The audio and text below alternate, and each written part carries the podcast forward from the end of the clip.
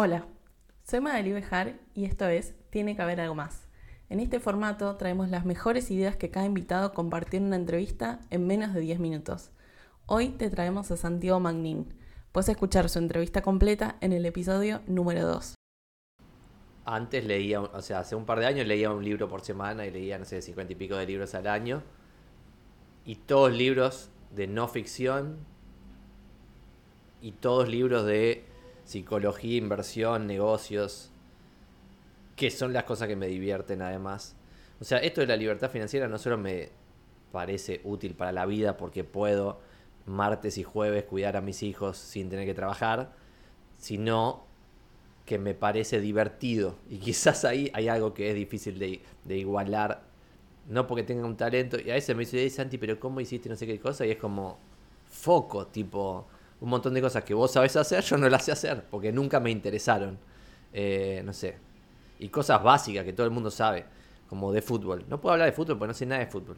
No sé manejar, eh, no sé, un montón de cosas que la gente gasta el tiempo haciendo o lo que sea. Yo ni, no es que sea algo, ni no entra ni, no, ni, ni, existe, es como los noticieros y eso, ni, no están en mi mundo, no sé ni lo que pasa. Gente me dice, che, pero ¿no te enteraste que No sé ni, no sé, qué sé yo, quién es el ministro de la Garlompa, no sé, ni no sé.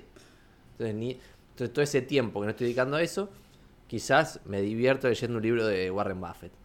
Entonces, eso genera que indudablemente voy a ser mejor que otro que no lee nunca un libro porque estoy leyendo de eso.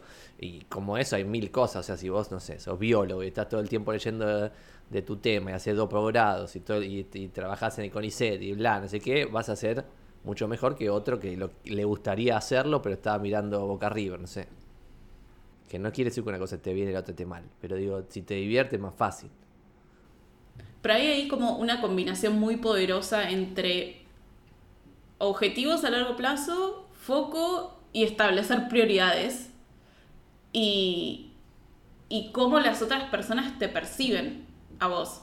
Porque creo que si no decías que no sabías manejar, claro, nadie hubiese, se lo hubiese preguntado.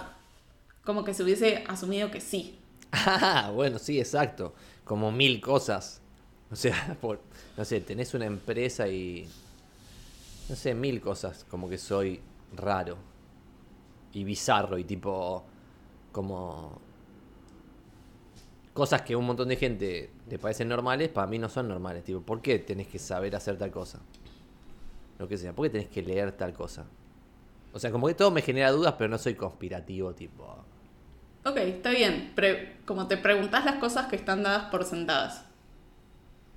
Exacto, que eso me sirvió, al menos en la parte esta, de esto que vos decís vos, como que todos, por ejemplo, no sé, en Tenaris, que yo era empleado en relación de dependencia, el camino era ir ascendiendo, ascendiendo, ascendiendo, ascendiendo. Y yo en un momento no quería ascender. No quería que me suban el sueldo. ¿Por qué no? Porque, cuando me, porque si me subían el sueldo, cada vez iba a ser más difícil irme. Entonces lo que quería era mantener el sueldo, o sea, quería tener como buenas métricas para poder irme y que me sirva ese laburo para conseguir clientes autónomos, que puede ser este chamullo que es real, lo que dijiste en la presentación de, no sé, evaluado cinco veces seguida por cuatro jefes distintos como empleado de alto potencial, eso te ponía en el percentil 99 de empleados. Pero sin embargo, hubo otros que ascendían más que yo. Pero con irme con ese chamullín ya me sirve. Y si hubiera ganado el doble, no sé si me hubiera podido ir cuando me fui.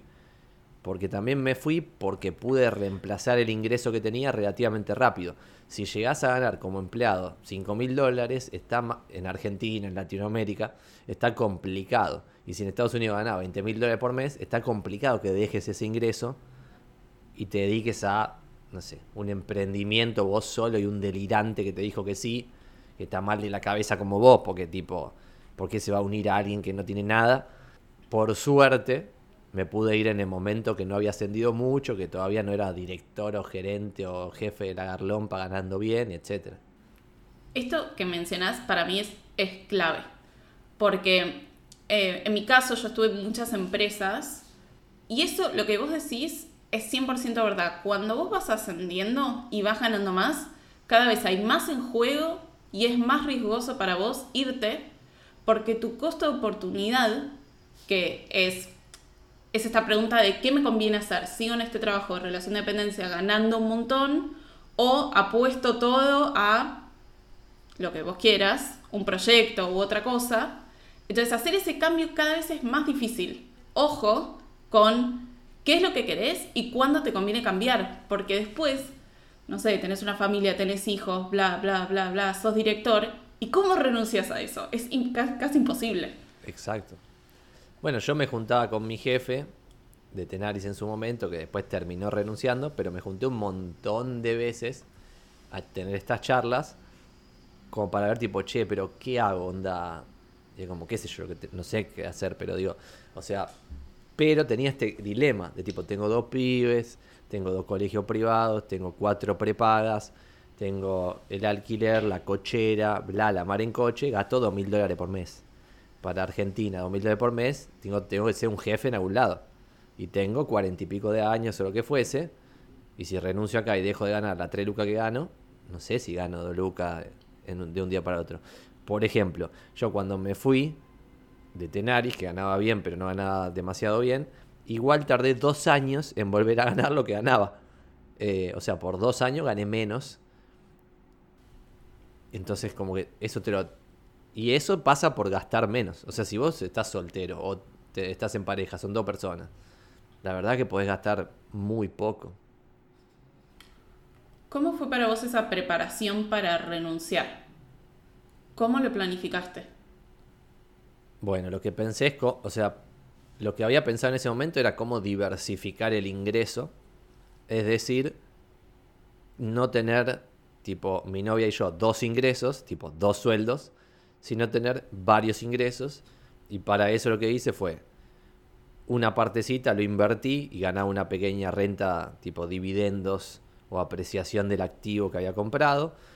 Eh, por otra parte, había empezado a vender mi tiempo.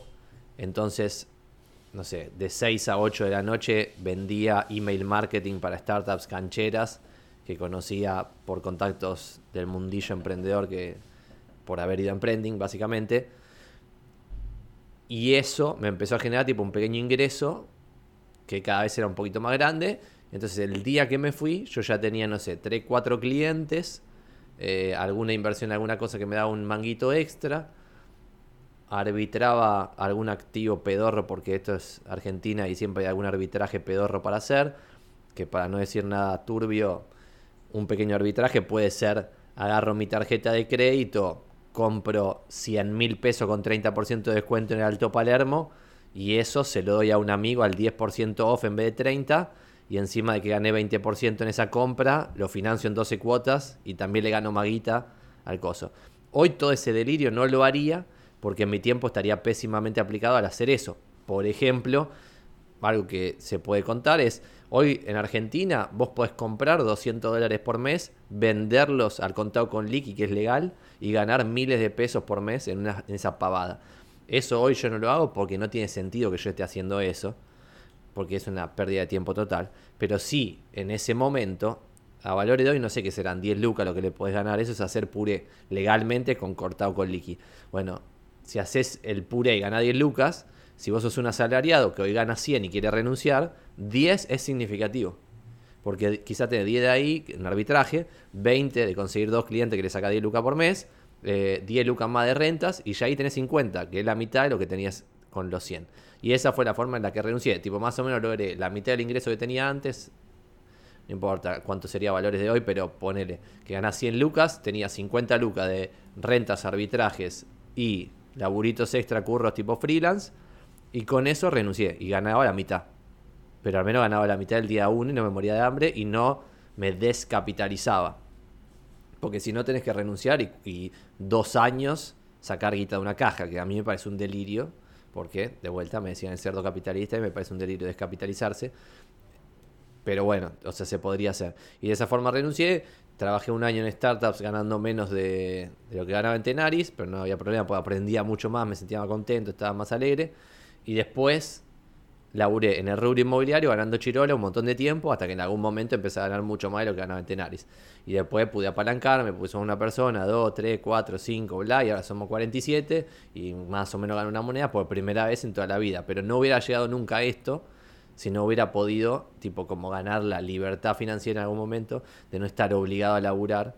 Y después, por otro lado, a pesar de que había hecho esto de la diversificación y bla, bla, bla, después, la verdad es que ganaba guita de renta que equivalía a, a ese ingreso que había dejado de percibir. O sea, que tampoco era grave.